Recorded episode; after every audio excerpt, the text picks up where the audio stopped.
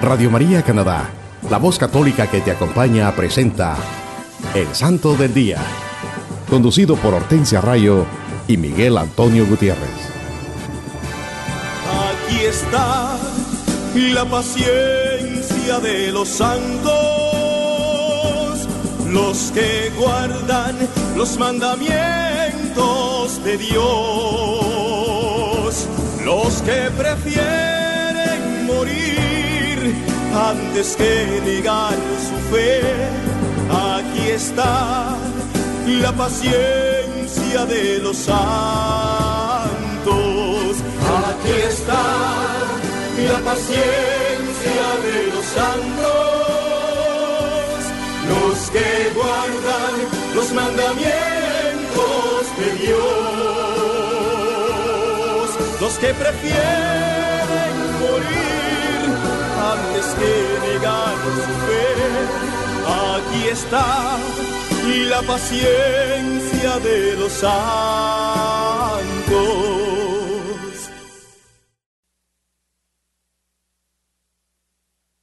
Hola queridos hermanos, reciban la gracia y la paz de Dios Padre y de Cristo Jesús, nuestro Salvador. Desde Toronto a través de Radio María, Canadá. Es una bendición llevar a ustedes la vida e historia de los santos de nuestra Iglesia Católica en su programa evangelizador El Santo del Día y Siete Minutos con Cristo. Querido hermano que nos escuchas en cualquier parte del mundo, también puedes ir a la internet o al sitio de Google y escribir radiomaria.ca diagonal sdd y esto te llevará directamente al website o página en la internet del Santo del Día, donde podrás tener acceso a todos los episodios anteriores. Sí, mis hermanos, qué bendición compartir con ustedes la vida de los santos de nuestra Iglesia Católica. Los santos evangelios y la santa palabra de Dios reflejada en la vida de los santos, estos hombres y mujeres de Dios, que decidieron hacer de la vida y enseñanzas de Jesucristo su estilo de vida, y al igual que el Maestro, lo dieron todo por amor a Dios y a sus hermanos. Los santos son esos hombres y mujeres de toda raza, edad, condición que tuvieron como único propósito de sus vidas el convertirse en fieles imitadores de nuestro Señor Jesucristo, proclamando el Evangelio y haciendo el bien donde quiera que iban y se dedicaron a promover el amor, la paz y la justicia en su diario vivir, al igual que lo hizo el Maestro. Ellos fueron también capaces de vencer el egoísmo, la envidia, los rencores y acataron fielmente las enseñanzas de nuestro Señor Jesucristo. Ellos le dieron toda la gloria a Dios con sus palabras, pensamientos y acciones, al poner en práctica las enseñanzas de nuestro Señor Jesús el Nazareno. Hermanos, escuchemos lo que nos dice el Catecismo de la Iglesia Católica en el numeral 1989. La primera obra de la gracia del Espíritu Santo es la conversión, que obra la justificación según el anuncio de Jesús al comienzo del Evangelio. Convertíos porque el reino de los cielos está cerca. Movido por la gracia, el hombre se vuelve a Dios y se aparta del pecado, acogiendo así el perdón y la justicia de lo alto. La justificación no es sólo remisión de los pecados, sino también santificación y renovación del interior del hombre. Hermanos, el catecismo de la Iglesia Católica nos los enseña clara y sencillamente que la gracia del Espíritu Santo es la que nos llevará a la conversión. La conversión es la primera obra del Santo Espíritu de Dios y esta conversión obra la santificación y así movidos por la gracia nos volveremos a Dios nuestro Padre, acogiendo su perdón y su justicia. Al ser justificados nuestros pecados, somos redimidos, santificados y renovados en nuestro interior. Nuestros corazones serán tocados por la gracia divina, la gracia del Santo Espíritu de Dios, y podremos obtener la verdadera conversión cristiana. Ya nos lo dice también el numeral 1987 del Catecismo de la Iglesia Católica. La gracia del Espíritu Santo tiene el poder de santificarnos, es decir, de lavarnos de nuestros pecados y comunicarnos la justicia de Dios por la fe de Jesucristo y por el bautismo. En este día los acompañamos su hermano Hortensia y su hermano Miguel. Y recuerden que también tendremos nuestra habitual sesión de los siete minutos con Cristo para que nos pongamos en actitud de oración, pidiendo al Santo Espíritu de Dios que nos ilumine y fortalezca para que reflexionemos en este mensaje y así la luz de Cristo Jesús y su santa palabra llenen nuestros corazones de su amor, paz y sed de la justicia de Dios. Sí, hermanos, como se lo mencionamos al comienzo, les tenemos un programa lleno de bendiciones que nos ayudará a enriquecer y fortalecer nuestra fe católica. Hoy les hablaremos de los amigos de Jesucristo, de esos bienaventurados hombres y mujeres santos que decidieron hacer de la vida y enseñanzas del Maestro su estilo de vida y que nuestra Iglesia Católica celebra esta semana. Y ellos son San Jerónimo, San Francisco de Borja, Santa Teresa del Niño Jesús, los santos ángeles custodios, San Gerardo de Brogne, San Francisco de Asís, Santa Flora, Beato Bartolomé Longo, Beata María Rosa Dulcher y San Bruno. El 30 de septiembre celebramos a San Jerónimo, presbítero y doctor de la Iglesia. Él nació en el año 347. Estudió en Roma el latín y el griego. Se dedicó a la oratoria y la abogacía. Por un tiempo se entregó al mundo pero regresó a la piedad. Viajó a Galia y cuando regresó fue bautizado. Después viajó al oriente y visitó los anacoretas y otras personas de santidad. Permaneció en Antioquía un tiempo. Se consagró a la vida ascética en el desierto de Calcidia con el abad Teodosio. Ahí pasó cuatro años dedicado a la oración y el estudio y fue allí donde lo asaltaron las tentaciones a través del recuerdo del pasado. Para distraer su mente se dedicó a estudiar hebreo. En Antioquía recibió las sagradas órdenes alrededor del año 377. Viajó a Palestina y después visitó a Constantinopla, donde conoció a San Gregorio Nacianceno, que era obispo de allí. Después regresó a Palestina y se fue a Roma donde fue secretario del Papa Damaso, que le pidió revisar las versiones latinas de la Sagrada Escritura.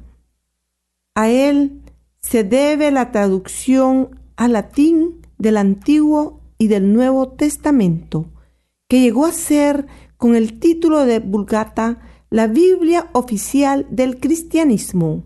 Sus obras principalmente acerca de las Sagradas Escrituras, no tienen paralelo en historia. Su fama se extendió y mucha gente venía a visitarlo de todas partes. Él murió en Belén en el año 420. Un gran santo, San Jerónimo, doctor de la iglesia. A él nosotros le debemos el que sean traducidos las sagradas escrituras del Antiguo y del Nuevo Testamento que se convirtió en la Biblia oficial del cristianismo. un gran santo San Jerónimo, un gran hombre de nuestra Iglesia Católica, que lo dio todo por Cristo con su servicio y con esa sabiduría que le fue inspirada por el Espíritu Santo que la puso al servicio de nuestra Iglesia y de sus hermanos. El mismo 30 de septiembre celebramos a San Francisco de Borja. Él fue el cuarto duque de Candia, familiar de reyes y familias poderosas. Nació en 1510 y se le dio el nombre de Francisco en honor de San Francisco de Asís. Al quedar huérfano a los 10 años, se quedó al cuidado de su tío, el arzobispo de Zaragoza. En 1539, él y su esposa fueron encargados de acompañar el cuerpo de la reina Isabel a Granada. Aquí sucedió algo bien interesante. En, en este año que los mandaron encargados del cuerpo de la reina Isabel a Granada, al llegar a esa ciudad abrieron el ataúd y tal era la corrupción del cuerpo que todos huyeron. La vista de este cadáver fue el momento que cambió la vida de San Francisco, haciendo que decidiera romper con el mundo.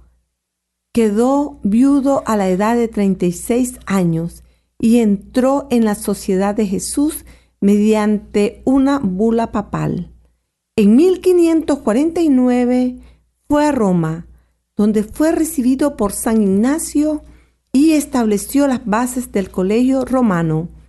A partir de ese momento avanzó de virtud en virtud. Y en 1565 San Francisco fue elegido general de la Sociedad de Jesús, cuyos intereses promovió en todas partes del mundo. Murió en el año 1572 y fue canonizado en 1671 por el Papa Clemente X. Un gran santo, San Francisco de Borja, miembro de la Sociedad de Jesús. Él, él, le dio mucho servicio a la Iglesia Católica, un hombre muy poderoso que venía de una familia de reyes y aristócratas, pero que sintió el llamado sintió el llamado a la religión y al servicio de Cristo. Por eso lo recordamos el 30 de septiembre. El primero de octubre celebramos a Santa Teresa del Niño Jesús, Virgen y Doctora de la Iglesia. Nació en Arencón, Francia. María Francisca Teresa Martín entró en el Carmelo de Lisieux en 1889, a los 15 años, y en 1897 se fue a su morada en el cielo. Fue canonizada en 1925 por el Papa Pío XI y hecha la tercera mujer doctora de la Iglesia en 1997 por el Papa Juan Pablo II. Afortunadamente, la historia de esos nueve años está narrada fielmente en la autobiografía que ella escribió bajo obediencia. Cada línea está marcada con la sencillez innata de un genio literario. Así que, aún traducida del musical idioma francés, todavía posee el ritmo de un poema en prosa al leerla. Ella estuvo nueve años consagrada a nuestro Señor Jesucristo, pero esos nueve años ella dio tantos frutos que se le pidió por obediencia que escribiera su autobiografía, para que nosotros también recibiéramos esa bendición de sus escritos. Santa Teresa del Niño Jesús tomó como su lema las conocidas palabras del místico carmelita San Juan de la Cruz, que decía, el amor solo se paga con amor. Con este pensamiento, siempre en su mente, su corazón encontró el valor para sufrir horas y días de amargura que pocos santos han tenido el privilegio de padecer. Una vida de muchos sufrimientos, pero una vida de gozo entregada a nuestro Señor Jesucristo. Santa Teresita entendió profundamente el significado de esas misteriosas palabras de San Pablo. cuanto a mí jamás me gloriaré, a no ser en la cruz de nuestro Señor Jesucristo, por quien el mundo está crucificado para mí y yo para el mundo. Completó esas cosas que faltan en los sufrimientos de Cristo por sus miembros. El, el, amor de Dios como Padre, expresado con una sencillez y confianza de niño y una profunda comprensión del misterio de la cruz, son los principios básicos de su pequeño camino. Hay solo otra doctrina que necesita mencionarse para completar el cuadro de la entrega de su alma, su vívida realización de la maternidad espiritual de María, la Madre de Dios, Reina del cielo y nuestra propia Madre. Ella había aprendido el significado de la fuerte frase de San Agustín, escrita hace más de 500 años, diciendo que todos hemos sido concebidos con Jesús en el seno de María como Madre nuestra. La florecita, como se le llamó, es una fiel heredera de toda la tradición amorosa de los mayores santos y doctores de la Iglesia en honor a María Inmaculada. Su último poema es una composición bella, tierna y teológica. Es titulado este poema Te amo María y escrito casi en la agonía de la muerte. En él ella canta, Oh tú, que llegaste sonriendo, cuando despuntaba el comienzo de la vida, vuelve a sonreírme de nuevo. Madre, la noche se acerca, yo no temo tu majestad, tan lejos y encima de mí, porque he sufrido mucho contigo. Ahora, escúchame Madre amante, oh, déjame decirte cara a cara, querida mía, cuánto te amo, y decirte por siempre jamás que soy tu niña pequeña. Qué bello poema el que escribió Santa Teresa del Niño Jesús a nuestra Madre Inmaculada, la Santísima Virgen María. En ella se puede palpar todo el amor, toda la ternura de una hija a su madre espiritual. Santa Teresa del Niño Jesús, Virgen y Doctora de la Iglesia, una gran columna de nuestra fe católica, que la recordamos siempre el primero de octubre. El 2 de octubre celebramos a los santos ángeles custodios los ángeles son espíritus puros dotados de inteligencia natural, fuerza de voluntad y belleza que sobrepasan la naturaleza, facultades y poderes del hombre. Ellos alaban continuamente a Dios, le sirven como mensajeros y ministros y como custodios de los hombres en la tierra. Ellos están divididos en tres jerarquías serafines, querubines y tronos, dominaciones, principados y potestades, virtudes, arcángeles y ángeles, los espíritus benditos asignados por Dios como protectores y defensores de los hombres, se llaman ángeles custodios. La fe nos enseña que cada individuo o sea, cada persona tenemos un ángel custodio que permanece junto a nosotros durante toda nuestra vida. También, es una doctrina aceptada generalmente que las comunidades, la iglesia, las diócesis y las naciones tienen también ángeles tutelares. Los ángeles custodios defienden a los que están a su cargo contra ataques de los demonios tratando de evitarles todos los males de alma y cuerpo, particularmente del pecado y de las ocasiones de pecar. Ellos se esfuerzan por mantenernos en el sendero correcto. Si caemos, nos ayudan a levantarnos de nuevo. Nos alientan a ser más y más virtuosos. Nos sugieren buenos pensamientos y santos deseos. Ofrecen nuestras oraciones y buenas obras de Dios. Y, sobre todo, nos ayudan en el momento de nuestra muerte. Cada 2 de octubre celebramos a nuestros ángeles custodios.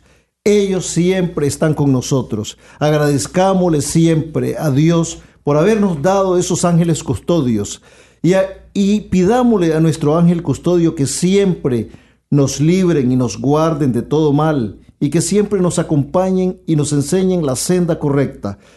Recordemos, hermanos, a nuestros ángeles custodios este 2 de octubre. El 4 de octubre celebramos... El 3 de octubre, perdón, celebramos a San Gerardo de Brogni. Él era un aristócrata que nació en Bélgica en una familia de nobles y militares. A pesar del mundo en que creció en medio de lujos, placeres y privilegios, él sintió el llamado a la vida religiosa.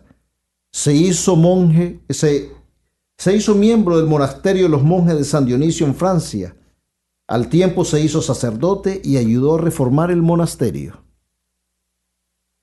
Lo enviaron a fundar un monasterio cerca de su lugar y de origen y su fama se extendió por todas partes. Se le encargó después reformar la abadía de San Gislain, donde el santo estableció la regla de San Benito. Durante los próximos 20 años, San Gerardo trabajó celosamente restaurando la regla y disciplina benedictinas que había acogido años antes.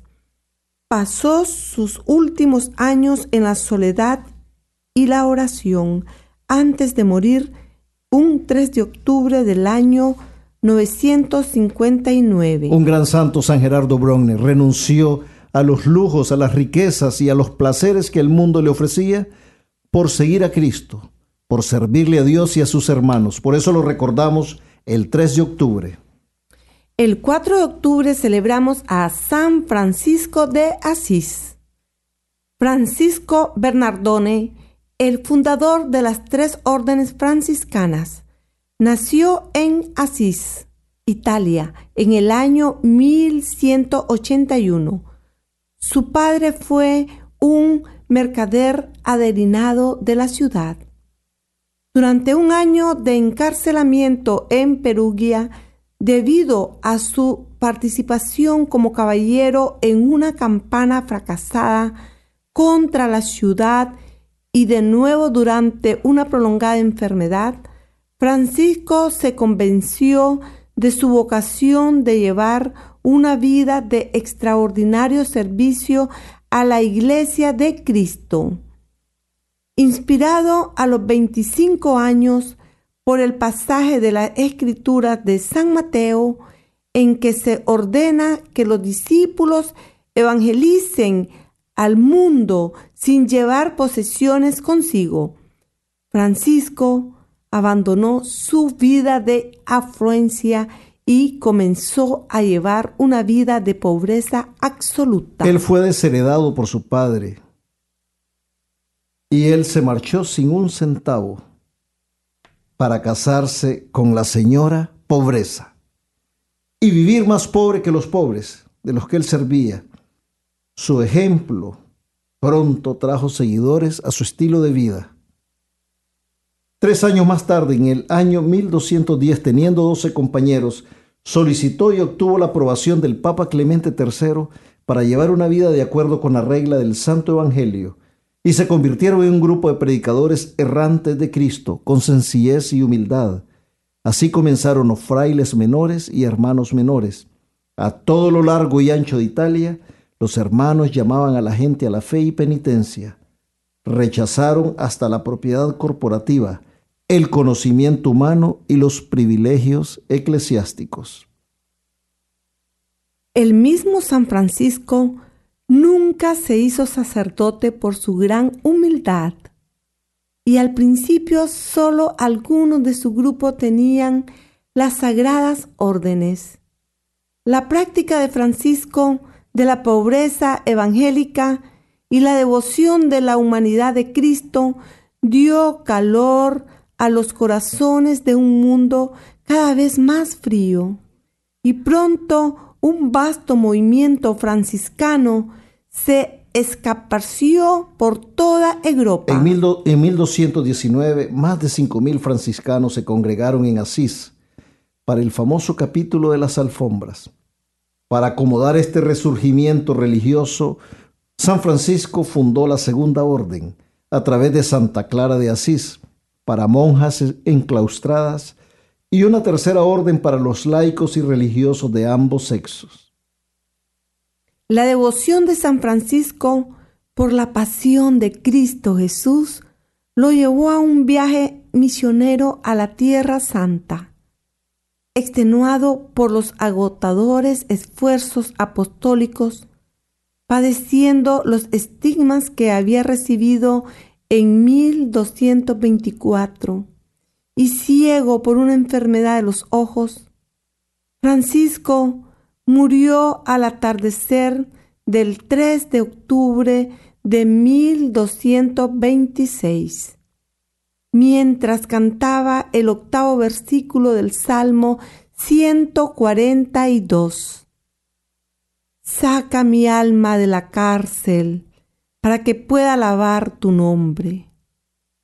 Fue canonizado dos años más tarde por el Papa Gregorio IX. Francisco de Asís ha capturado el corazón y la imaginación de los hombres de todas las creencias por su amor a Dios y al hombre así como a todas las criaturas, por su sencillez, franqueza y tenacidad, y por los aspectos líricos de las múltiples frases de su vida. Sin embargo, fue mucho más que un individualista inspirado. Fue un hombre que poseía una vasta percepción y fuerza espirituales. Un hombre cuyo amor exhaustivo por Cristo y la creación redimida impregnaba todo lo que hacía y decía. Por eso lo celebramos a San Francisco de Asís todos los 4 de octubre, un gran santo de nuestra Iglesia Católica, un hombre que nació con todas las riquezas materiales, pero que tuvo una transformación en su vida al conocer a Cristo y le sirvió como pocos le han servido a nuestro Señor, con todo el amor, tratando de imitar fielmente las enseñanzas del Santo Evangelio.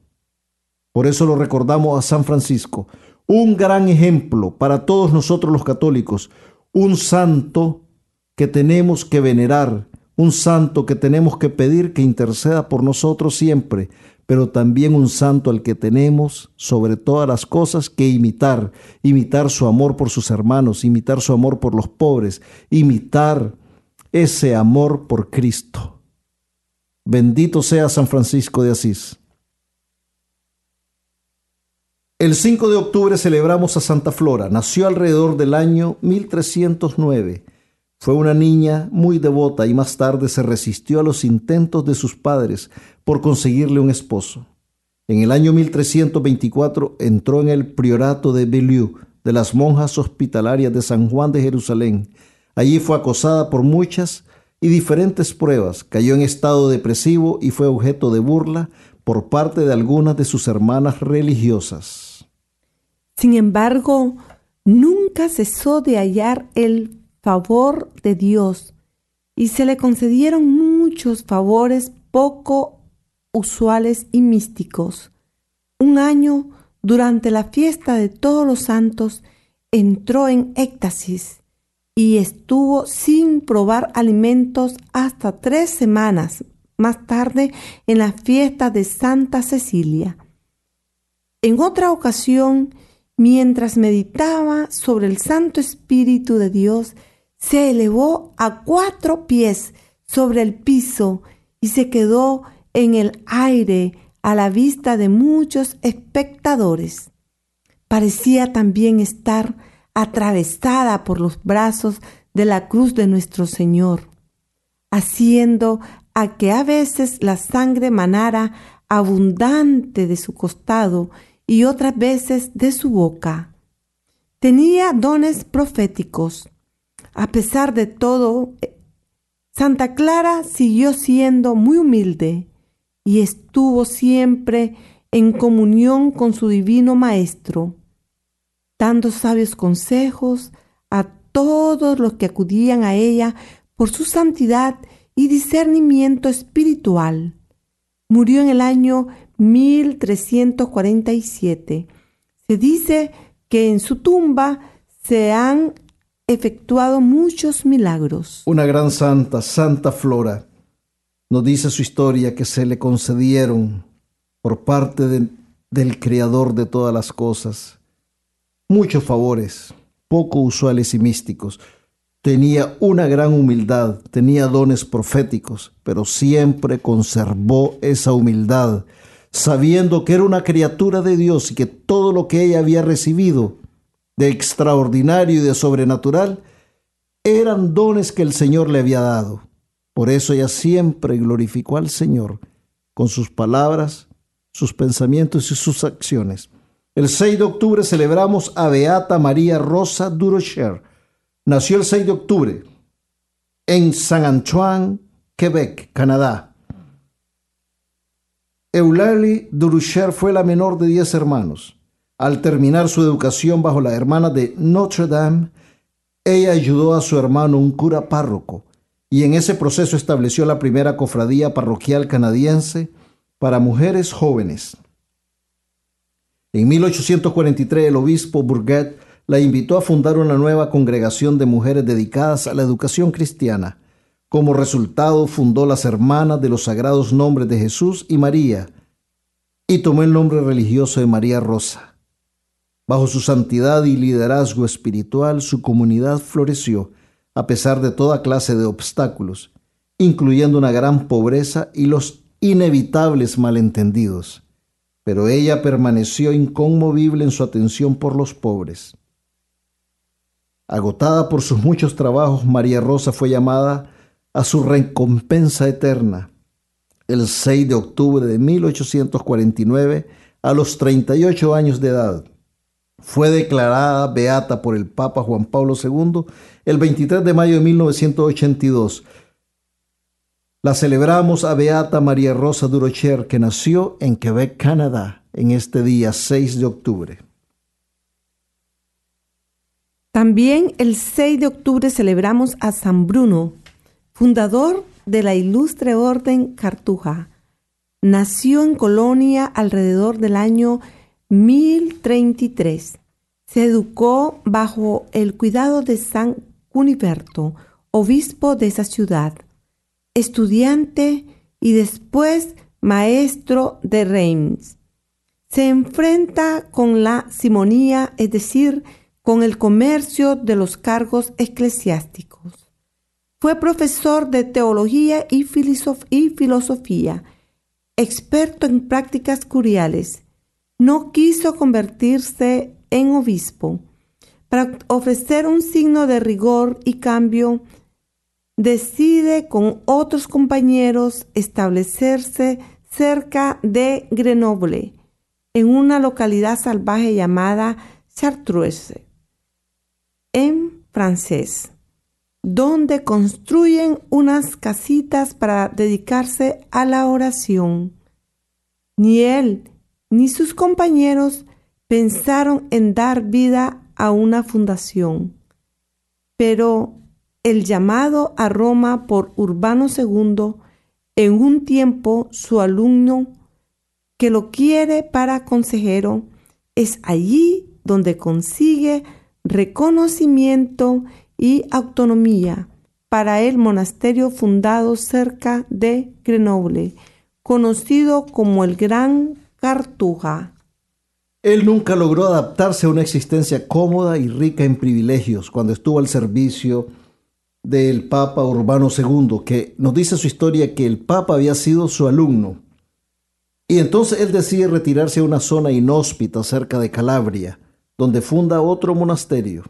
Los cartujos deberán estar dispuestos a la dureza de una vida centrada en la oración y el trabajo. Ese era su lema. Ellos trabajan intelectual y materialmente con mucha perseverancia, al punto de dar origen a la frase paciencia de cartujo. Muere el 6 de octubre de 1101. Permanece sepultado en la cartuja de la sierra de San Bruno.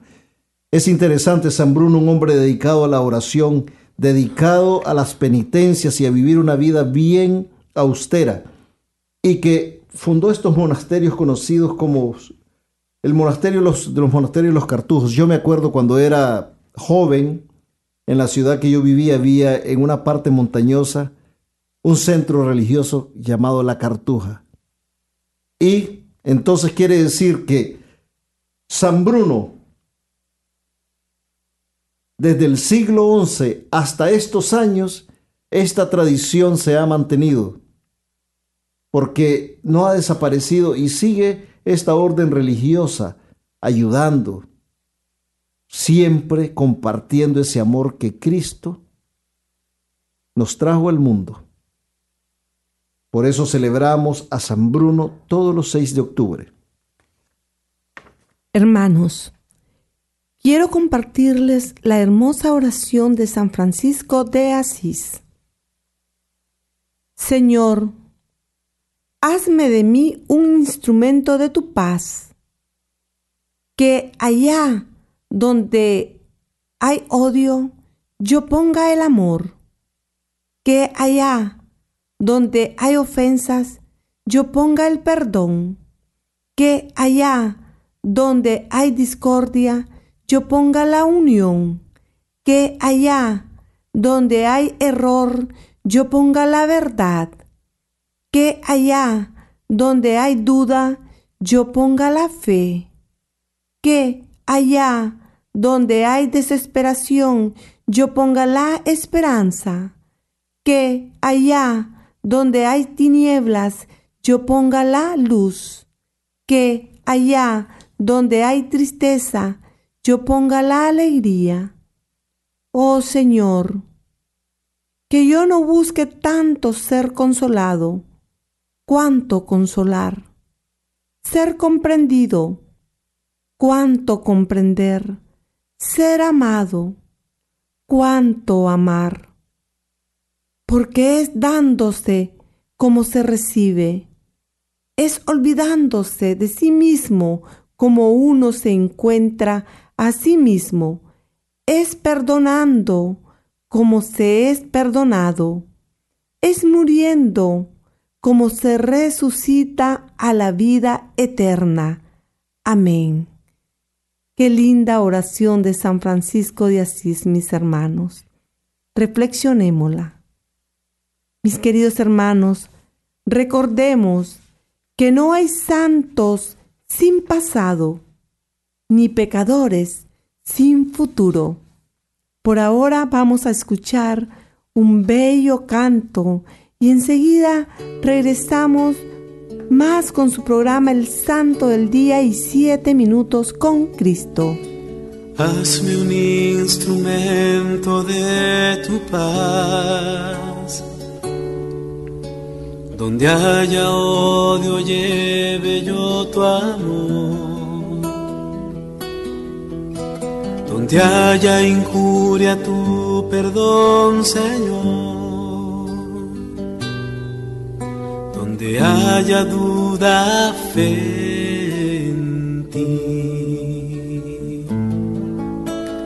Hazme un instrumento de tu paz que lleve tu esperanza por doquier. Donde haya oscuridad, lleve tu luz. Donde haya pena, tu gozo, Señor. Maestro, ayúdame a nunca buscar querer ser consolado como consolar, ser entendido como entender, ser amado como yo amar. Hazme un instrumento de tu paz. Perdonando que nos das perdón estando a todos como tú nos das. Y muriendo es que volvemos a nacer. Maestro, ayúdame a nunca buscar querer ser consolado como consolar, ser entendido como entender, ser amado como yo amar. Hazme Usted está escuchando Radio María Canadá, la voz católica que te acompaña. Continuamos con el programa El Santo del Día y Siete Minutos con Cristo, presentado por Hortensia Rayo y Miguel Antonio Gutiérrez. Hola mis queridos hermanos, Dios les bendiga hoy y siempre. Bienvenidos a una nueva emisión de Siete Minutos con Cristo, en esta nueva transmisión de Radio María Canadá la voz católica que te acompaña. Les saluda su hermano Miguel y nos dice la santa palabra de Dios en el Santo Evangelio según San Juan, capítulo 8, versículos del 1 al 11. Mas Jesús se fue al monte de los olivos, pero de madrugada se presentó otra vez en el templo, y todo el pueblo acudía a él. Entonces se sentó y se puso a enseñarles. Los escribas y fariseos le llevan una mujer sorprendida en adulterio, la ponen en medio y le dicen, Maestro, esta mujer ha sido sorprendida en flagrante adulterio. Moisés nos mandó en la ley apedrear a estas mujeres. ¿Tú qué dices? Esto lo decían para tentarle, para tener de qué acusarle. Pero Jesús inclinándose se puso a escribir con el dedo en la tierra. Pero como ellos insistían en preguntarle, se incorporó y les dijo, Aquel de vosotros que esté sin pecado, que le arroje la primera piedra. E inclinándose de nuevo escribía en la tierra. Ellos, al oír estas palabras, se iban retirando uno tras otro, comenzando por los más viejos. Y se quedó solo Jesús con la mujer que seguía en medio. Incorporándose Jesús le dijo, Mujer, ¿dónde están? ¿Nadie te ha condenado? Ella respondió, Nadie, Señor. Jesús le dijo, Tampoco yo te condeno. Vete y en adelante no peques más. Palabra de Dios. Te alabamos, Señor. Queridos hermanos, los escribas y fariseos al presentarle a esta mujer sorprendida en adulterio, querían tenderle una trampa a Jesucristo. Querían ponerlo a prueba. Ya lo habían intentado en otras ocasiones. Ellos siempre estaban buscando que el maestro se equivocara o dijera algo por lo cual ellos tendrían la excusa de perjudicarlo y quitarle la gran autoridad espiritual y moral que ellos mismos reconocían en el Maestro y no querían aceptar, porque estaban ciegos y no podían reconocer al Mesías que lo tenían enfrente de ellos, porque sus corazones estaban llenos de soberbia, de celos y de envidia. No es una situación fácil en la que Jesús se encuentra en ese momento. Los escribas y fariseos están decididos a matar a esta mujer adúltera a pedradas. Y ellos se basan en la ley y lo que dijo Moisés que se debería hacer en estos casos. Pero querían involucrar a Jesús en esta decisión. Nos podemos imaginar la angustia, la vergüenza y el dolor de esta mujer que está en el medio de esta situación. La gente que escuchaba a Jesús, los fariseos y los escribas, incitando a los presentes y queriendo poner a prueba al maestro.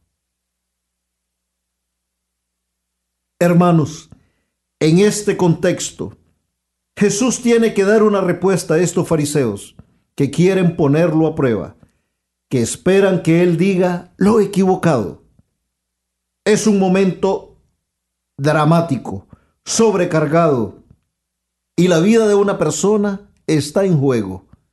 Pero nuestro Señor Jesucristo en su gran amor y misericordia, y dando a conocer una vez más la sabiduría que viene del Padre a Él, por medio del Santo Espíritu de Dios, da la respuesta que no esperaban los escribas y fariseos, una respuesta que nace en el gran amor y la justicia que emanan de Cristo y que solo puede venir de esa gran fuente de amor, paz y vida es Cristo mismo.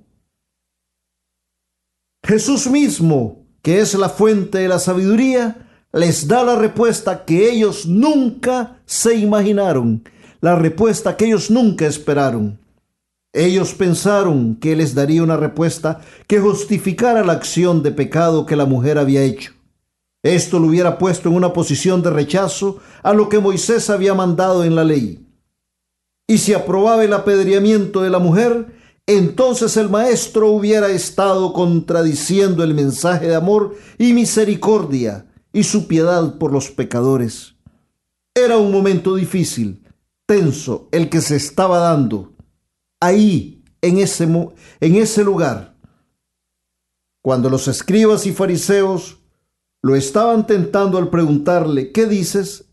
Él se inclinó y se puso a escribir con el dedo en la tierra, para indicarles que la ley para ellos estaba escrita en piedra y no en el corazón.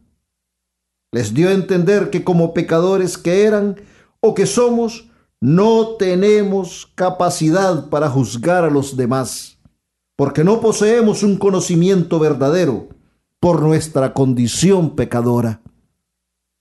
Pero nuestro Señor Jesucristo, siendo el más sabio y el más perfecto de los hombres, les da la respuesta que los escribas y los fariseos no esperaban. Aquel de vosotros que esté sin pecado, que le arroje la primera piedra. En ese instante nuestro Señor Jesucristo nos hace ver nuestros propios corazones llenos de pecado, nos hace ver nuestra propia imperfección, nuestras debilidades, nos hace ver que no somos seres perfectos para poder juzgar a los demás, que también nosotros tenemos muchas grietas en nuestros corazones donde se anidan todos los sentimientos que dañan a nuestros hermanos cuando salen a luz, y que son el odio, la venganza, las envidias, los celos, las malas intenciones, las fornicaciones, los adulterios, los falsos testimonios, las injurias y muchas, muchas cosas más. Jesús les dice a los fariseos, ustedes no son mejores que esta mujer pecadora ustedes también son pecadores. Así que no juzguen tan duramente. También nos lo dice a nosotros. No podemos juzgar a los demás. El juzgar solo le corresponde a nuestro Señor Jesucristo. Es por eso que todos se alejaron uno a uno y nos dice la santa palabra de Dios, comenzando por los más viejos, por los que deberían haber sido el ejemplo para los demás de justicia, de piedad, de caridad, de amor. Pero no, los más viejos han vivido más y por lo tanto han tenido más posibilidades de haber pecado. Por eso ellos se dieron cuenta lo que Jesús les dice. Vean su propio corazón y dense cuenta que ustedes también son grandes pecadores. Jesús no contradice la ley ni tampoco condena a la mujer. Todos se marchan y el maestro queda solo con la mujer pecadora, pero él tampoco la condena. Y Jesús era, era el único ahí que tenía la gran autoridad para condenar a esa mujer. Tampoco él acepta el pecado de la mujer porque le dice, vete y en adelante no peques más. Nuestro Señor Jesucristo perdona a la mujer. Para el maestro el pasado ya no cuenta, es el ahora y lo que sucederá de ahora en adelante. Es el mensaje y la enseñanza que Él le da a la mujer y a todos nosotros. Es la gracia transformadora de Cristo la que actuará en esa mujer y también en nosotros, después que Él nos otorga su perdón. Sin la acción de Dios en nuestras vidas, nosotros nunca podremos salir del mundo del pecado. Nunca podremos liberarnos de esas ataduras y de la esclavitud del pecado sin la intervención de Jesucristo. Es por eso que tenemos que reconocernos pecadores, pedir perdón y recibir la gracia de Dios en nuestros corazones. Así como esta mujer tuvo un antes y un después de Cristo, nosotros también lo podemos tener. Es por eso que el Santo Evangelio según San Mateo nos enseña. En cambio, lo que sale de la boca viene de dentro del corazón, y eso es lo que contamina al hombre porque del corazón salen las intenciones malas, asesinatos, adulterios, fornicaciones, robos, falsos testimonios, injurias. Palabra de Dios. Te alabamos, Señor. Hermanos, este santo evangelio de una manera clara y que no podemos excusar, nos hace que miremos hacia adentro de nuestros corazones y que sin tratar de justificarnos veamos todo lo malo que hay muy adentro de él. ¿Cuántas veces vamos por el mundo juzgando a nuestros hermanos, viendo todos los defectos en ellos, criticando todo lo que hacen y no hacen? Vamos siempre opinando de lo que deberían de hacer según nosotros y lo que no deberían de hacer también según nosotros. Siempre estamos tentados a ver todo lo malo que nuestros hermanos hacen y nos olvidamos de hacernos un examen de conciencia nosotros mismos. Vivimos sin ver en nosotros todas esas áreas que han sido contaminadas por el pecado, que muchas veces nosotros mismos tratamos de ignorar y no queremos reconocer. Cuando sucumbimos a estas tentaciones de juzgar, criticar y condenar a nuestros hermanos, nos estamos olvidando del amor y la misericordia que nuestro Señor Jesucristo nos enseña y quiere que practiquemos en el día a día. Nos olvidamos que Él nos ama tal y como somos, y Él quiere que nosotros también amemos a nuestros hermanos tal y como son y sin condiciones. Hermanos, recordemos que Dios quiere que seamos compasivos con nuestro prójimo, al igual que Él es compasivo con nosotros. Cuando con la dureza de nuestros corazones somos implacables al juzgar y condenar a nuestros hermanos, no nos damos cuenta todo el daño que les causamos, todo el dolor que infligimos en ellos, destruimos su autoestima, les causamos daños emocionales, angustia, estrés, amarguras, inseguridades, creamos complejos y traumas en ellos. En muchos casos, hermanos, dañamos la vida de alguien y dejamos heridas difíciles de sanar. Si nos detuviéramos a pensar la magnitud de todo ese dolor y daño que causamos, nos daríamos cuenta inmediatamente que lo que hacemos es algo, que lo que hacemos es algo muy malo y que va en sentido contrario con lo que Dios espera de nosotros y con las enseñanzas de nuestro Señor Jesucristo. Antes de hacer algo así otra vez, recordemos que somos creados a imagen y semejanza de Dios y que cuando actuamos tan malamente estamos ofendiendo al Altísimo, al Dios Todopoderoso, porque estamos ofendiendo a uno de sus hijos. Y el Padre no quiere que nosotros hagamos eso. Recordemos que hemos sido criados para ser instrumentos de amor, paz y reconciliación, así como lo dice esa hermosa oración de San Francisco que sobre todas las cosas somos hijos de Dios y que no debemos fomentar el mal, sino trabajar duramente para la construcción del reino de Dios. Cuando Jesús le pregunta a la mujer, Mujer, ¿dónde están? ¿Nadie te ha condenado? Ella le responde, nadie, Señor. Y él le responde, tampoco yo te condeno.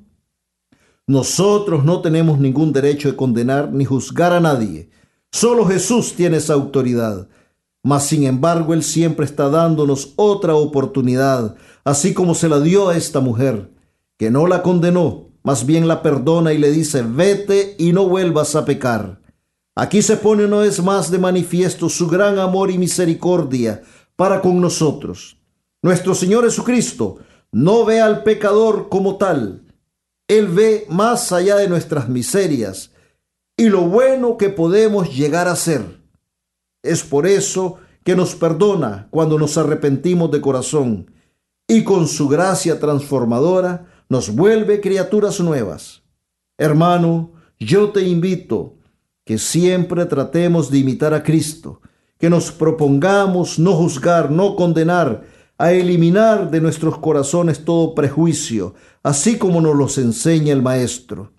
Nuestro Señor Jesucristo conoce nuestros corazones. Él ve en el interior de nosotros y sabe todo lo que ahí está guardado. Él quiere que nos liberemos de todo eso malo que está ahí, arraigado en nuestros corazones, para que podamos ser sanados y podamos vivir en gracia y en comunión con nuestros hermanos y con Él.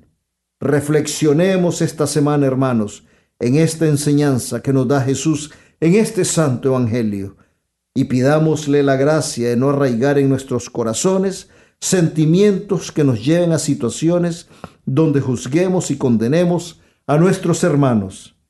Roguemos a nuestra Madre Santísima, la Virgen María, que nos ayude para que nuestros corazones se mantengan libres de toda tentación de juzgar y condenar a nuestros hermanos, y que nos acerque cada día más a su amadísimo Hijo, nuestro Señor Jesucristo. Y nunca, nunca olvidemos que amar a nuestros hermanos tal y como son y sin condiciones es ser amigos de Jesucristo. Gracias por acompañarnos y recuerden seguir en sintonía de todos los programas de nuestra emisora Radio María Canadá, la voz católica que te acompaña. Hasta la próxima, que Dios les bendiga hoy y siempre.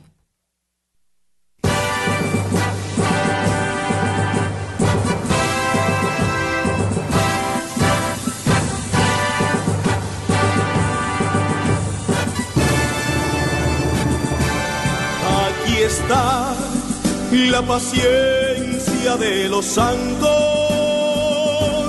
los que guardan los mandamientos de Dios,